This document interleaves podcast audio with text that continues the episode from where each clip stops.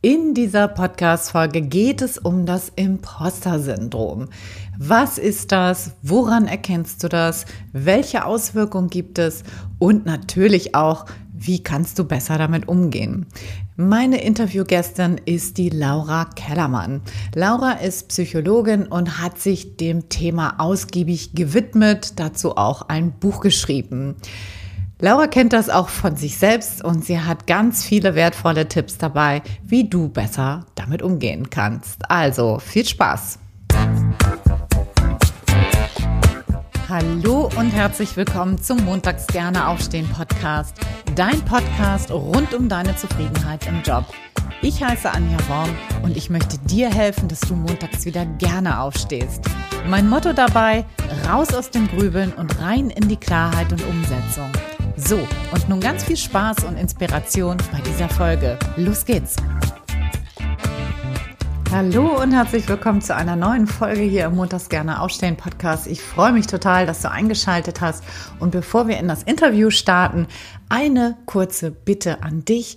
Ich würde mich riesig darüber freuen, wenn du mir auf Spotify oder Apple Podcast eine Sternenrezension hinterlässt, damit dieser Podcast noch weiter wachsen kann und noch mehr Menschen dabei helfen kann, wieder gerne zur Arbeit zu gehen. Das wäre großartig. Und jetzt Los geht's, lass uns starten. Hallo, liebe Laura.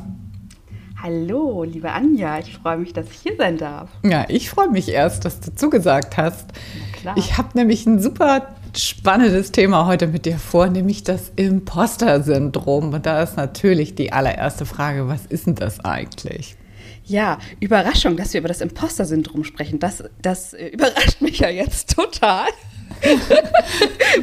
weil ich mich ja darauf spezialisiert habe. Das Imposter-Syndrom ist im Grunde eine Angst, nicht gut genug zu sein, nicht kompetent genug zu sein. Das betrifft Menschen, die sind klug, die sind kompetent, Männer und Frauen. Ähm, und die denken aber trotzdem ganz oft im Job, wann merkt eigentlich jemand, dass ich nur eine Mogelpackung bin, dass ich gar nicht so kompetent bin? Wann merkt mein Chef oder wann meldet mir mein Chef im nächsten Feedbackgespräch zurück? Äh, was haben Sie sich eigentlich dabei gedacht? Das ist doch überhaupt gar keine äh, gute Arbeit, die Sie hier gemacht haben. Oder ähm, die Menschen merken das auch oft, wenn sie zum Beispiel darüber nachdenken, dass sie mehr Gehalt fordern könnten, dass sie denken, na, das kann ich doch nicht machen, das kann ich doch der Firma nicht zumuten und dann steigen die Erwartungen an mich und so gut bin ich doch überhaupt nicht. Oder im Jobwechsel, ich bin doch gar nicht kompetent genug, um diesen neuen Job zu machen. Also im Grunde ist es eine permanente Selbstunterschätzung der eigenen Fähigkeiten, der eigenen Kompetenzen, ähm, obwohl man äh, Erfolge hat, obwohl man Feedback bekommt, obwohl man die Erfahrung hat, obwohl man gut ausgebildet ist, bleiben diese Selbstzweifel so hartnäckig wie ein Kaugummi am Schuh. Mhm. Ja. Genau. Das, glaube ich, kenne ich auch von mir selber. Wir kommen da gleich noch mal rein. Ich habe mich nämlich auch heute, habe ich, hab ich dir eben schon kurz mal so angeteasert ja. im Vorgespräch. Ähm, ich habe mich sehr akribisch vorbereitet. Das heißt, ich ja. habe dein Buch gekauft. Du hast ja ein Buch geschrieben. ich habe natürlich ganz viele von deinen Podcast-Folgen gehört und habe gedacht, ja. Ah ja, guck mal, Anja, ist mhm. das jetzt noch normale Vorbereitung? Da kommen wir mhm. wahrscheinlich gleich mal zu. Mhm. Aber wo, woran erkenne ich denn das? Also du hast von so fünf Anzeichen gesprochen. So was, was sind diese fünf ja. Anzeichen? Woran erkenne ich das? Ja, ähm, es gibt einmal diese fünf Anzeichen, ne, dass man zum Beispiel ähm, eine große Angst hat vor Misserfolgen, also eine große Angst hat, dass man versagt. Beispielsweise, ähm, stell dir mal vor, du musst eine Präsentation halten vor einem Kunden und dann hast du ganz große Angst, dass du die nicht gut hältst und dass du versagst und dann, dass dann herauskommt, dass du inkompetent bist. Und es kann ja jedem mal passieren, ne? auch dass man sich irgendwie verhaspelt oder kann ja mir auch passieren, dass ich hier in so einem Podcast, das jetzt hier sitze und denke, ach, fünf Anzeichen, welche, über welche Anzeichen, ich habe über so viele gesprochen, keine Ahnung, aber ich weiß, welche du meinst. ne?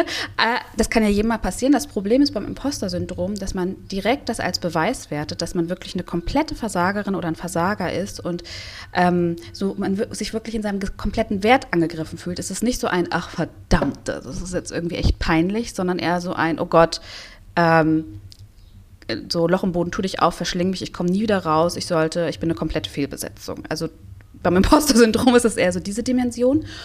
Und das Gemeine ist, dass auch schon durchschnittliche Leistung als Versagen gewertet wird.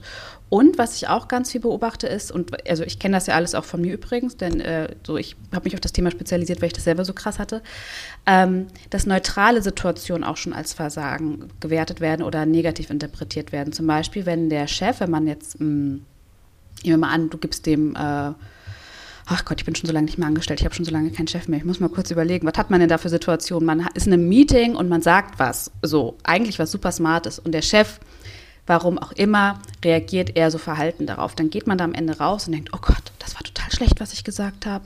Die lachen mich jetzt alle aus. Wie konnte ich nur so was Dummes sagen? Und der Chef hat nur so geguckt, weil der einfach total schlecht geschlafen hat, weil der Neugeborenes zu Hause hat und eigentlich gar nicht richtig zugehört hat, weil der einfach neben sich steht. So, aber diese neutrale Situation wird direkt auf sich bezogen und man wertet sie negativ. Hm. Das ist ein Anzeichen.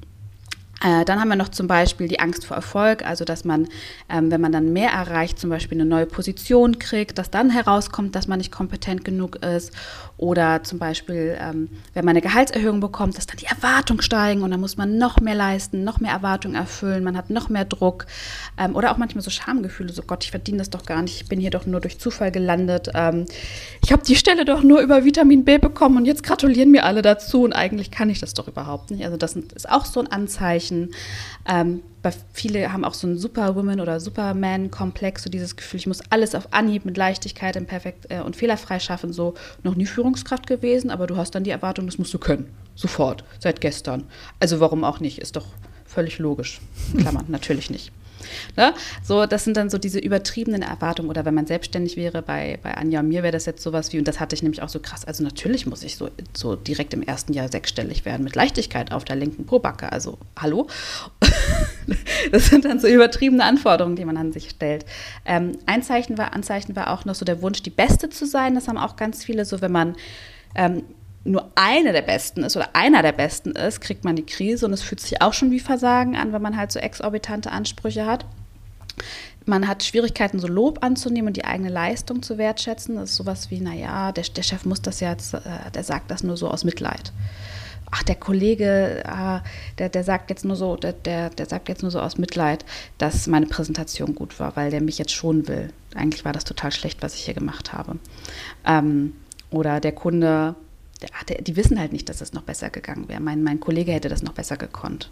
Die wissen das noch nicht. Ne, sowas zum Beispiel, wenn, und ich müsste das noch viel besser hinkriegen. Und der Imposterzyklus ist so, ich, ich glaube, wie viele Anzeichen haben wir jetzt? Hast du? Oh Gott, ich habe nicht mitgezählt. Ich glaube, ich, ich, auch, ich auch nicht. Ich, ich, irgendwie, irgendwie so, ne? Ich habe ja. auch nicht mitgezählt. Mhm. Ähm, und dann würde ich sagen, das letzte Anzeichen, und sollten wir eins vergessen haben, ist es nicht schlimm, weil das sind dann die wichtigsten, die mir gerade eingefallen sind. Ähm, und ein Anzeichen ist der Imposterzyklus. Und ich glaube, das ist das, was du so ein bisschen beschrieben hast, dieses ähm, man, man, hat eine Leistungsanforderung, zum Beispiel eine Präsentation, einen neuen Job, ein Podcast-Interview und dann reagieren wir häufig entweder mit äh, exzessiver Vorbereitung war auch eine meiner Strategien. So, man bereitet sich halt intensiv vor oder man hat so ein anfängliches Aufschieben ähm, oder schiebt es bis zur letzten Minute vor, äh, auf und geht es dann an und dann absolviert man so sein, das, das Ding, was man machen sollte, kriegt am Ende gutes Feedback und dann denkt man, naja, das ist so gut gegangen, weil ich mich so exzessiv vorbereitet habe. Ähm, ich habe die Stelle bekommen, weil ich meinem, weil ich so wie mich verrückt gemacht habe bei meinem Arbeitgeber. Ich habe die Präsentation hingekriegt, weil ich mich so vorbereitet habe. Die E-Mail kam am Kunden gut an, weil ich die 30 Minuten gegengecheckt habe. Also der Imposterzyklus gibt zwar kurzfristig, dieses, dieses Vorbereiten gibt zwar kurzfristig Sicherheit, das ist eine Schutzstrategie, also Kontrolle, ich habe alles im Griff, aber das Gemeine ist, dass man sich dadurch das nicht so richtig selber zuschreiben kann weil man oder kann man schon, aber viele machen es dann nicht, weil man denkt, das hat was mit dieser intensiven Vorbereitung zu tun. Und jetzt fragt sich bestimmt die eine oder der eine oder die andere, hä? Und was hat jetzt Prokrastination für eine Funktion? Das ist doch einfach nur blöd. Also Vorbereitung sicher noch den Schutz, aber Prokrastination, wo ist denn das? Schutz, das bis zur letzten Minute aufschieben und dann und dann wie verrückt irgendwie das noch in der letzten Minute vorbereiten oder vielleicht sogar auch unvorbereitet reinstolpern Da ist die Schutzstrategie, dass man sich sagen kann, na ja, wenn ich mich nur besser vorbereitet hätte, also das ist sozusagen der Schutz, wenn ich dann versage, dann kann man sagen, na ja, wenn ich mich nur besser vorbereitet hätte, dann hätte ich es hingekriegt. Es greift dann ein bisschen weniger gefühltes Selbstwertgefühl an. Und ähm, genau, so ist das dann sozusagen die Schutzstrategie. Und wenn es dann gut läuft, dann kann man sogar noch sagen, naja, und wenn ich mich jetzt vorbereitet hätte, dann wäre es ja noch besser gelaufen. Also es hat auch so eine, so eine mhm. Schutzfunktion dann, obwohl es ein beides wahnsinnig macht. Ach ja, und ähm, häufig denkt man sich dann auch, ach, das war Glück. Das war halt Glück. Gott, jetzt nochmal gut gegangen. Ich war nicht vorbereitet. Ähm, der Chef hat heute, ich war nicht auch vorbereitet auf das Meeting oder auf das äh, Jahresgespräch und das war irgendwie gut und ach, das hat, das war Glück, weil der hat, hatte einen guten Tag. Der hat irgendwie, der hatte das Geld locker sitzen, keine Ahnung. Deswegen hat es geklappt und dann hat man beim nächsten Mal wieder die gleiche Panik. Mhm. Genau. Mhm, okay. Also ich höre schon raus, es müssen nicht alle fünf Anzeichen zusammenkommen, sondern Nein. Es reicht schon, wenn ein Anzeichen da ist? Oder wie würdest du das? Mm, genau, das, das haben die, das, das Konzept oder diese fünf Faktoren sind von, ich, ich habe jetzt gerade den, den Namen nicht im Kopf, ich müsste das gleich mal nachgucken, können wir vielleicht nochmal nachtragen darunter. Ich glaube, ähm, Clans heißt sie, glaube ich. Ich habe den Nachnamen vergessen, den Namen vergessen. Auf jeden Fall ist das von den, von den Frauen sozusagen entwickelt worden oder entdeckt worden, die das Imposter-Syndrom auch sozusagen ähm, ja, entdeckt haben, könnte man sagen. Und äh, die sagen, dass wenn zwei Faktoren zutreffen, dann kann man vom Imposter-Syndrom sprechen sozusagen. Also es müssen nicht alle zutreffen, auf mich trifft auch nicht alles zu, da hat nicht alles zugetroffen. Ähm, aber wenn zwei, zwei Punkte sozusagen zutreffen, dann kann man davon sprechen und äh, man so, das kann man sich ein bisschen vorstellen wie so eine Dimension. Je mehr man hat, umso doller tut es weh. Mhm, okay.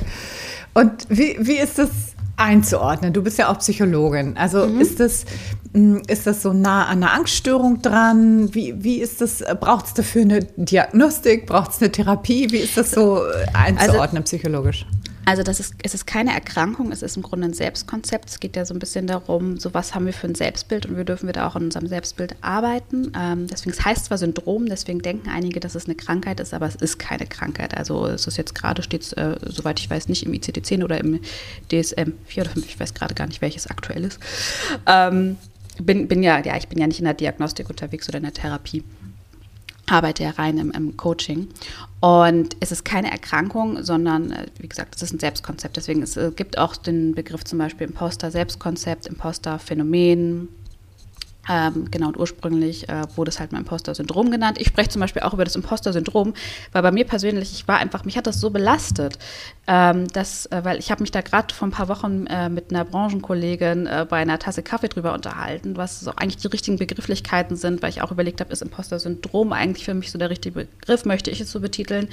Ähm, aber für mich ist es jetzt gerade noch ein passender Begriff, weil es mir halt wirklich wehgetan hat und es stand mir wirklich im Weg. Und Phänomen klingt für mich so, ach ja, wie so eine Sternschnuppe ist halt mal kurz da, so ein, ein kurzes Phänomen, es taucht mal so, also so fühlt, ne, so, so, das macht dieser, machen diese anderen Begrifflichkeiten mit mir und, für, und bei mir hat es halt wirklich, für mich war es wirklich anstrengend, deswegen würde ich jetzt gerade noch vom Imposter-Syndrom sprechen. Aber mhm. ich weiß auch, viele nutzen den Begriff Imposter-Phänomen, Imposter-Selbstkonzept.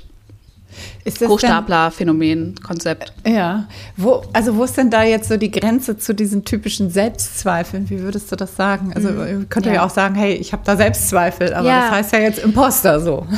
Ja, ja, genau, genau. Also ne, jeder, also erstmal, jeder Mensch kennt ja Selbstzweifel. Ich auch. Also haben wir alle irgendwie in allen Lebenslagen. Also erstmal Imposter-Syndrom sind der Selbstzweifel so im Hinblick auf die eigene Leistung, auf den eigenen Erfolg.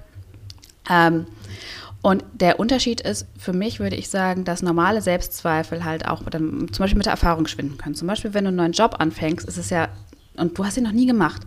Ich meine, come on, da hat doch jeder irgendwie so, also, oder fast jeder hat so ein bisschen Unsicherheiten, weil du hast es noch nie gemacht. Also das ist doch irgendwie auch dann auch ein Stück weit normal, finde ich. Ähm, so normale Selbstzweifel verschwinden aber zum Beispiel dann auch mit der Erfahrung. Du machst die Erfahrung, ach, das klappt, das kriege ich hin, ich kriege positives Feedback, alles klar, weiter geht's. So, und das Selbstvertrauen wächst. Beim Imposter-Syndrom ist es so, egal wie viel, das ist also die Angst, ich weiß nicht genug, ich kann nicht genug, ich bin nicht gut genug, ich mache nicht genug.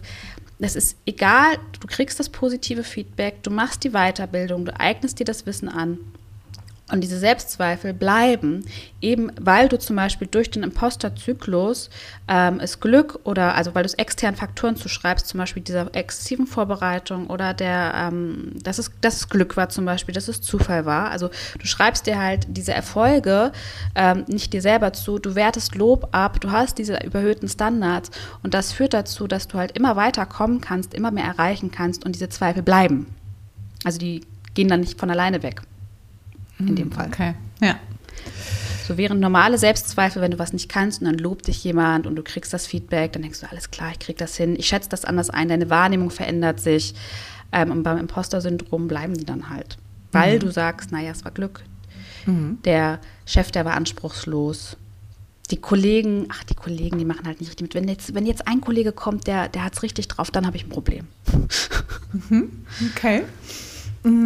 Ich habe die Stelle nur bekommen, weil sich nicht genug beworben haben. Keine Ahnung. Man, man findet ja. so, so, so, so Gründe, die das dann, die die Erfolge und die Leistung immer abwerten und dadurch bleiben die Zweifel erhalten. Ah, okay. Ja. Ja, verstehe ich. Okay. Mm, gibt es Personengruppen oder geschlechterspezifisch ähm, da irgendwelche Häufigkeiten oder betrifft es jeden und alle Altersgruppen und alle Geschlechter oder gibt es so Faktoren, die das auslösen? Ist das angeboren? So erzähl mal so ein mhm. bisschen, wo kommt das wo kommt das Ding her? Also, also meine persönliche Erfahrung ist, dass es beide Geschlechter trifft. Also ich kenne sowohl Männer als auch Frauen, die das haben. Und mein Gefühl ist, dass Frauen eher darüber sprechen als Männer. So, aber äh, das, äh, das, das war auch ähm, das generell so ein, ein Gefühl, das ich habe, dass, äh, dass dann die Männer es vielleicht doch auch selber eher mit sich selber ausmachen und dann das Gefühl haben, ich muss ja stark sein, ich muss performen, ich muss mein Leben im Griff haben und es dann nicht so ähm, zeigen wollen. Ähm, aber es betrifft beide. Also ich habe auch all, beide Varianten in meinem Umfeld und ähm, erlebt. Genau. Ähm, wir kommen nie, nicht mehr auf die Welt und denken, hallo, ich habe ein Imposter-Syndrom, sondern ähm, das kann ganz unterschiedliche Ursachen haben, wie, wie wir das einfach entwickeln. Also ich habe äh, Kunden zum Beispiel, ähm, die sind ganz, ganz ähm, die hatten ganz kritische Eltern. Die haben zum Beispiel so Eltern gehabt, denen, die hatten ganz, ganz hohe Standards und denen konnten sie es einfach nie recht machen. Also egal, wie gut sie es gemacht haben, so warum keine 1 plus? Ne, da, mhm. da, die, da war ein, die sind halt sehr angetrieben worden. Dann äh, habe ich wiederum auch äh, Kunden gehabt, das waren dann Geschwisterpaare. Und zum Beispiel ein Geschwisterteil war, ähm, also da waren dann auch kritische Eltern und ein Geschwisterteil war aber zum Beispiel auch äh, eher, eher, krank und nicht, nicht so fit und dann war, kam noch so der Anspruch dazu, ich darf keine Belastung sein, ich darf nicht anstrengend sein. Ähm, das hat dann da auch nochmal mit reingespielt. Ähm, dann dieses ein, ein, Kind ist hübsch, ein Kind ist, äh, oder ein Kind ist klug, ein Kind ist, ist hübsch oder sympathisch. Ne? Diese Rollenverteilung gibt es auch manchmal und das sympathische Kind kriegt dann auch so Selbstzweifel. Ähm, ganz unterschiedlich oder oder auch wenn du äh, total geschützt und überbehütet bist und dann sozusagen in die große Welt kommst und auf einmal merkst, oh Gott, oh Gott, oh Gott, ähm, das läuft hier doch ein bisschen anders ab. Also es können so ganz, ganz unterschiedliche Faktoren sein, die äh, darauf einzahlen, dass du dann am Ende diese Muster einfach für dich entwickelst. Ja, dann dann habe ich auch Kunden, wo dann die Eltern psychische Erkrankungen zum Beispiel hatten. Also das spielt auch eine Rolle. Und natürlich, ähm, wenn du ähm, aus einem so wie so ein aus einem anderen Umfeld kommst. Also kommst, wenn du aus einer Beamtenfamilie kommst und du machst dich selbstständig zum Beispiel. Das ist Nährboden dafür. Oder ähm, wenn deine, deine Familie eher so ähm, ist eher so, ein, so eine Arbeiterfamilie und dann gehst du, studierst du sozusagen die erste. Ähm, auch das löst bei vielen dann diese Selbstzweifel aus, wenn du dich so unterscheidest. Und da beobachte ich übrigens auch oft die Angst vor Erfolg, weil dann so die Angst ist, je mehr ich erreiche, umso mehr unterscheide ich mich sozusagen von den Menschen, die ich kenne. Und dann arbeitet man manchmal auch so gegen den Erfolg an, weil man Angst hat, diejenigen zu verlieren, mhm. mehr oder weniger bewusst. Mhm. Ja, spannend. Also ich, bei mir läuft so gerade so ein Programm mit. Bin ich das jetzt? so, weil natürlich, ich habe auch schon einige Dinge, wo, wo, wo du jetzt so ja. aufgezählt hast, wo ich sage, ja, das äh, trifft ja. tatsächlich auf mich zu. Ich würde aber sagen, ich, also ich komme immer wieder in den Modus rein. Äh, also ich habe das nicht dauerhaft, so das will ich damit mhm. sagen. Ne? Aber mhm. ich habe schon auch Momente, so was du gerade erzählt hast, so dieses meine Eltern waren beide angestellt im öffentlichen mhm. Dienst. Also mhm. unkündbar quasi. Ja.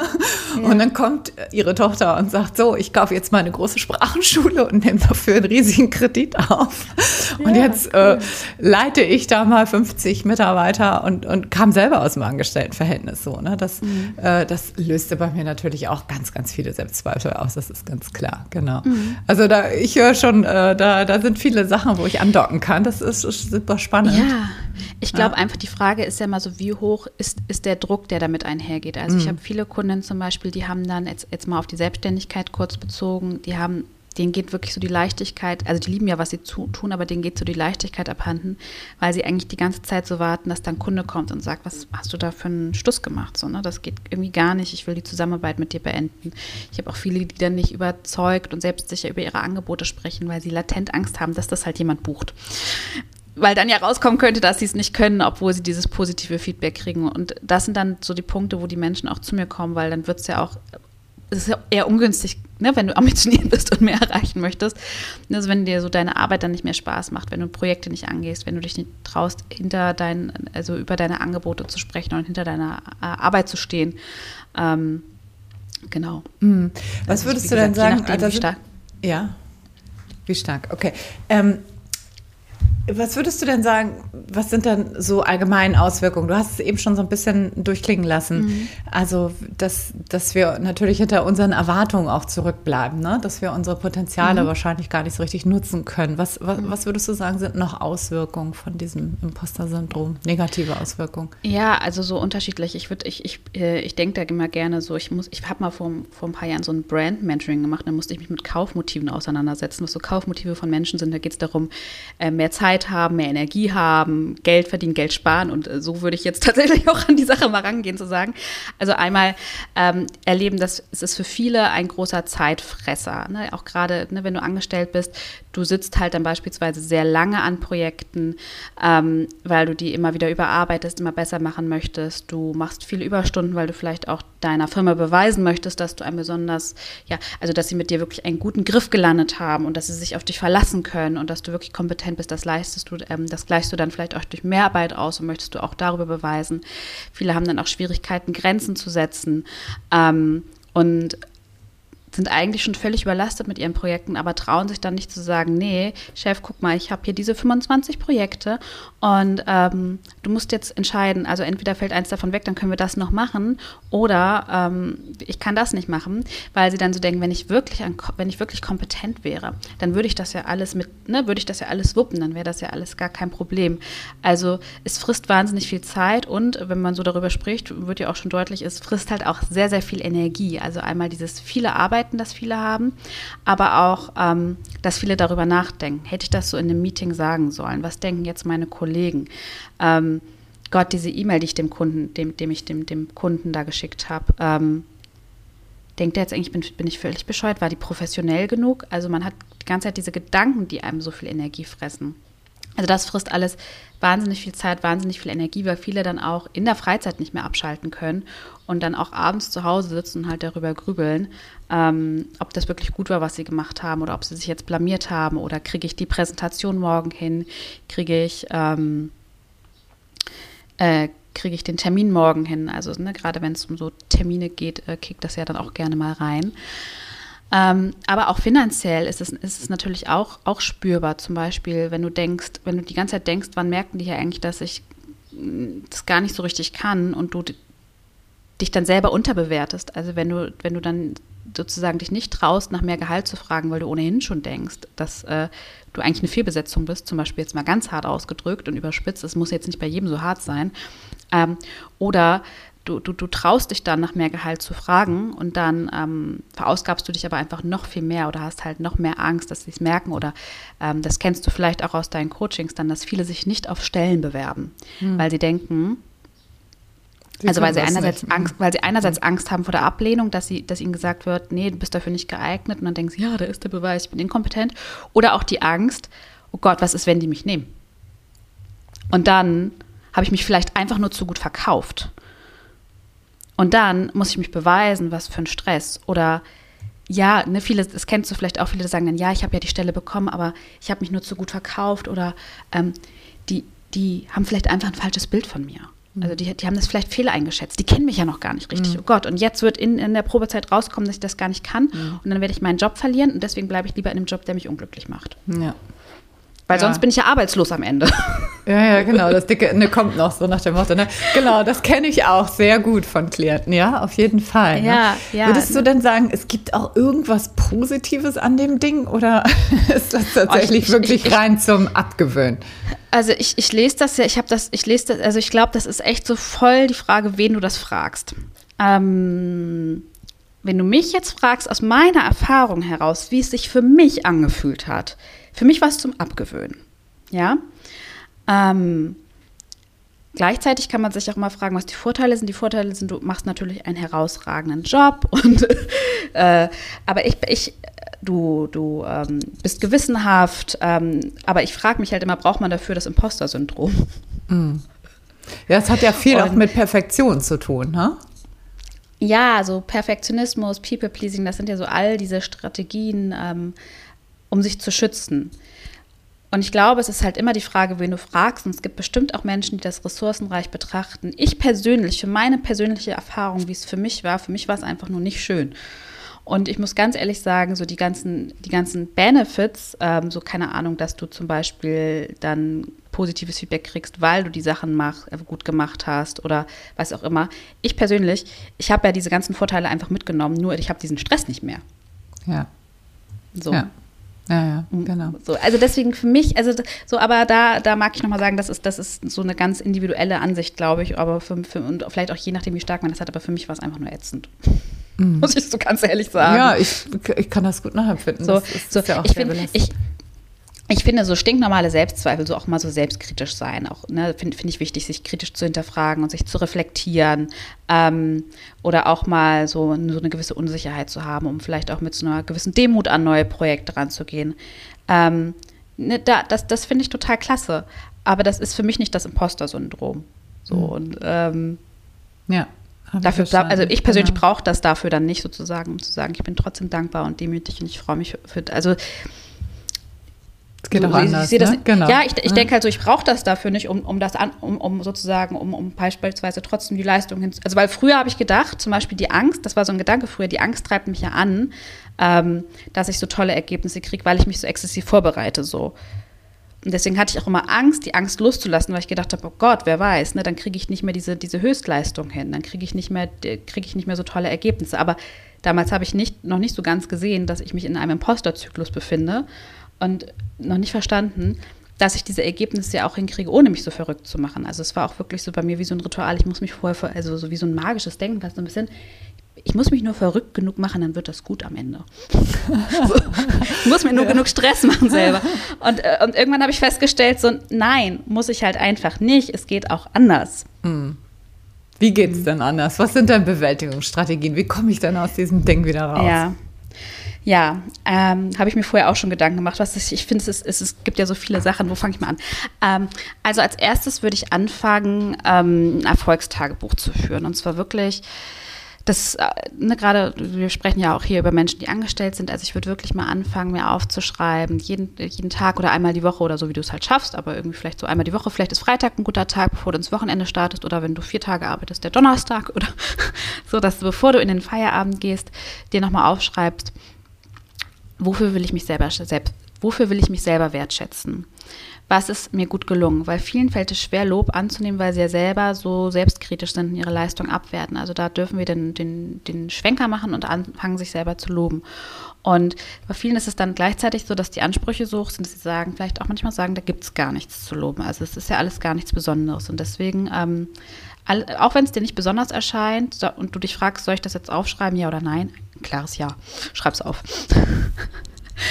ähm, also wofür willst du dich loben? Wofür willst du dich anerkennen? Wenn dir das immer noch schwerfällt, kannst du dich fragen, wenn das jetzt die Woche meiner besten Freundin gewesen wäre und ich wüsste, die ist viel zu selbstkritisch, was würde ich der denn da alles aufzählen, was, was sie da gut hingekriegt hat, was sie gut geschafft hat?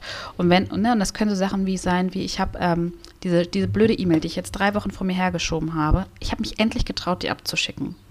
Viele würden sagen, boah, jetzt habe ich echt Wochen gebraucht, um die abzuschicken. Und was bin ich für ein Loser, dass ich jetzt so lange dafür gebraucht habe? Nein, wie cool, dass ich jetzt den Mut gefasst habe und das jetzt gemacht habe. Lob, Lob, Lob, Lob, Lob.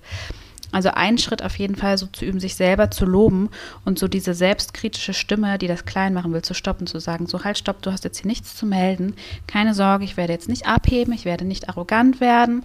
Ähm, äh, ich meine, du würdest doch auch nie auf die Idee kommen, andere Leute nicht zu loben, weil du Angst hast, die werden dann arrogant. Kommt doch keiner drauf. Und kann man, also warum dann, wenn man sich selber lobt? So. so.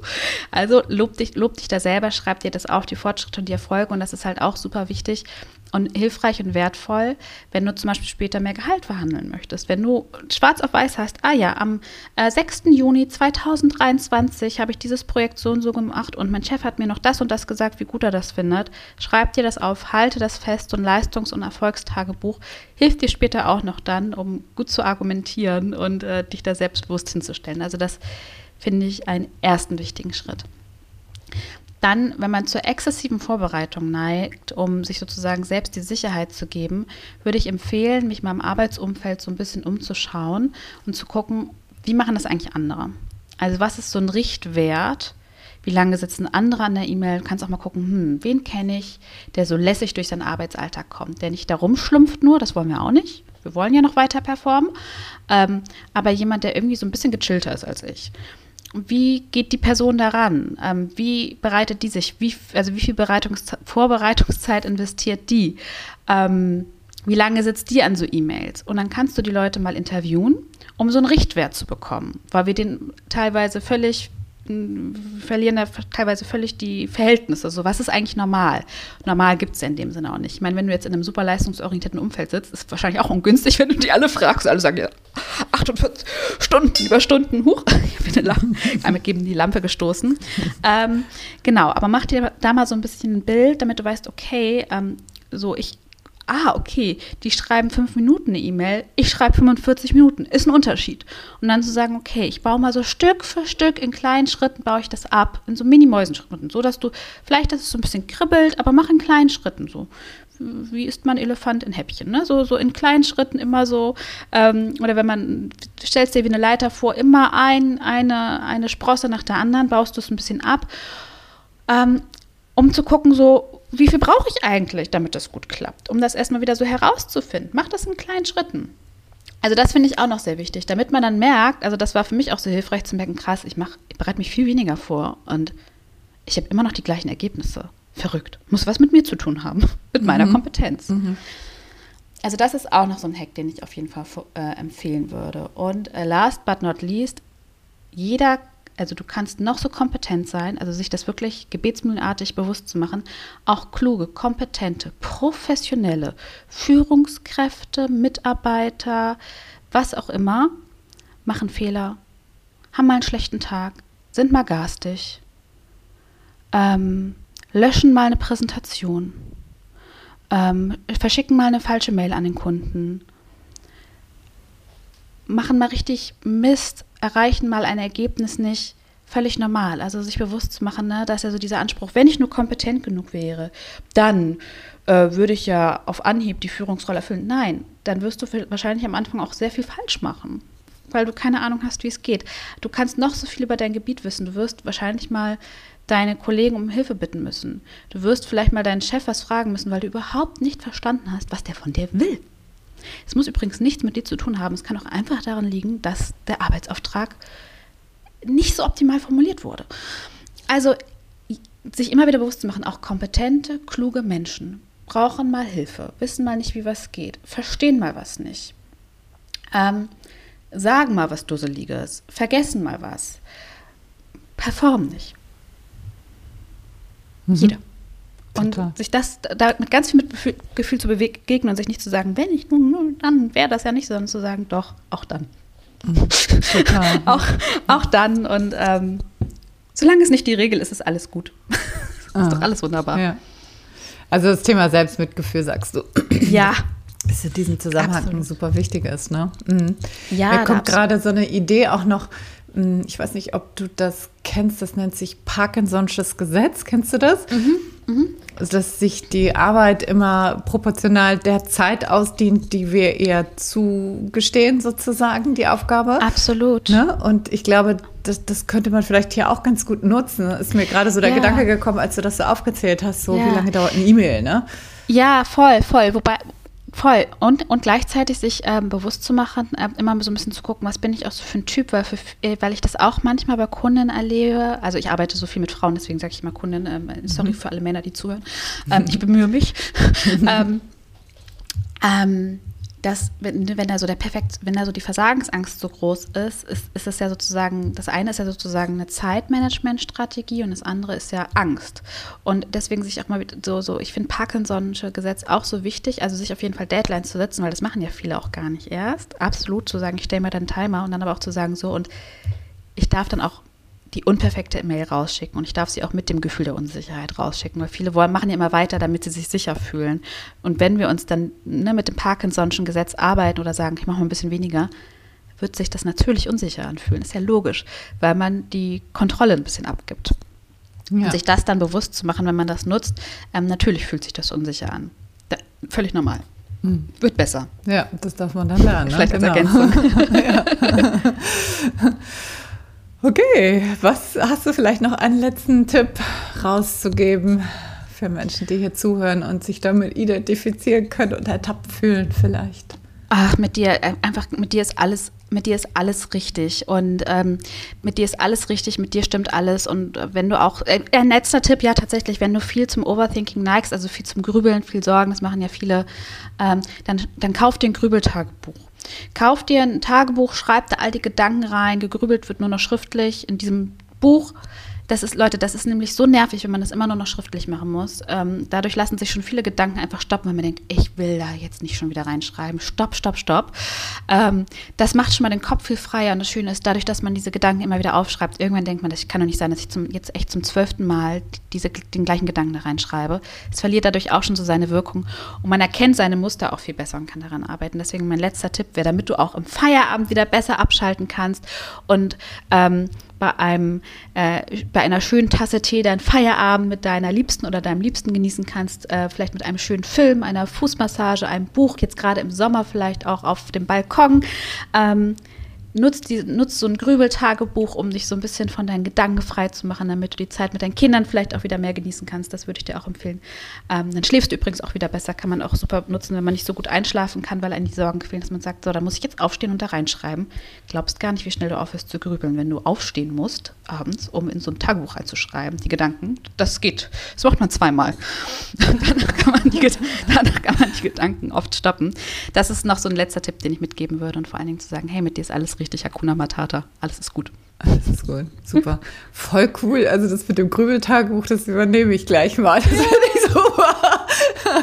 ja, ich neige dazu auch manchmal so, ne? Dann kommen ja. ein abends so vom zu Bett gehen, kommen einen dann noch, ah, ja. und wie ist es und ja. so, ne? Ich kenne das, das, auch. Furchtbar. Das ist ein guter Hack und meins liegt hier tatsächlich auch rum. Und äh, bei, mir, ich habe ich hab vorher auch gerne einfach mit so einfachen Stopptechniken gearbeitet und so. Und das ist so, ich weiß auch nicht, ich habe das Grübeltagebuch selber lange nicht so ernst genommen, muss ich ganz ehrlich sagen. Und irgendwann habe ich es dann mal selber an, ich bin ja auch so jemand, ich kann halt Dinge auch wirklich immer nur gut weitergeben, wenn ich die selber anwende. Ich bin so jemand, auch jede Übung, die meine Kunden machen müssen, ich glaube, die machen die auch immer so brav, weil die wissen, ich habe mich da selber durchgequält. so, ich verlange nichts, was ich nicht auch selber getan hätte. Äh, und das Grübelheit, das, das macht so einen krassen Unterschied, finde ich. Ja. Vor allen Dingen, wenn du dann denkst, es kann doch nicht sein, dass ich den Gedanken jetzt schon wieder aufschreibe. Weil du schreibst den und dann merkst du, du schreibst den schon wieder. Du hast den gerade vor zwei Minuten dahin geschrieben. Du schreibst den schon wieder und denkst, das kann doch nicht wahr sein. Was ja. ist mit meinem Hirn los? Ja, naja, also ich meine, es gibt auch Untersuchungen irgendwie, dass wir, ja. glaube ich, äh, bis zu 60.000 Gedanken pro Tag haben. So, ne, ja. Ne, irgendwie. Und dass das irgendwie keiner, ich sage jetzt mal 90 Prozent immer dasselbe ist, so, ne? Ja, und das, ja, ich meine, das halt bestätigt das ja dann auch, ne, wenn du immer ja, wieder in denselben Grübelschleifen ja. bist. Ne? Mhm. Ja, und wenn wir dann immer uns grübeln und sorgen, dann sorgt das ja auch dafür, dass das frisst uns Energie, ähm, wir, wir, drehen uns nur um das Negative, wir blenden das Positive aus und vor allen Dingen das Grübeln, nochmal ganz kurz, warum grübeln wir? Vielleicht noch ganz kurz als Ergänzung. Es gibt uns das Gefühl von Kontrolle. Wenn ich nur genug mich darum drehe und kreise, also unser Gehirn ist eine Problemlösemaschine. Ich habe das Gefühl, ich beschäftige mich damit. Aber mal Hände hoch, wer jemals ein Problem mit Grübeln gelöst hat.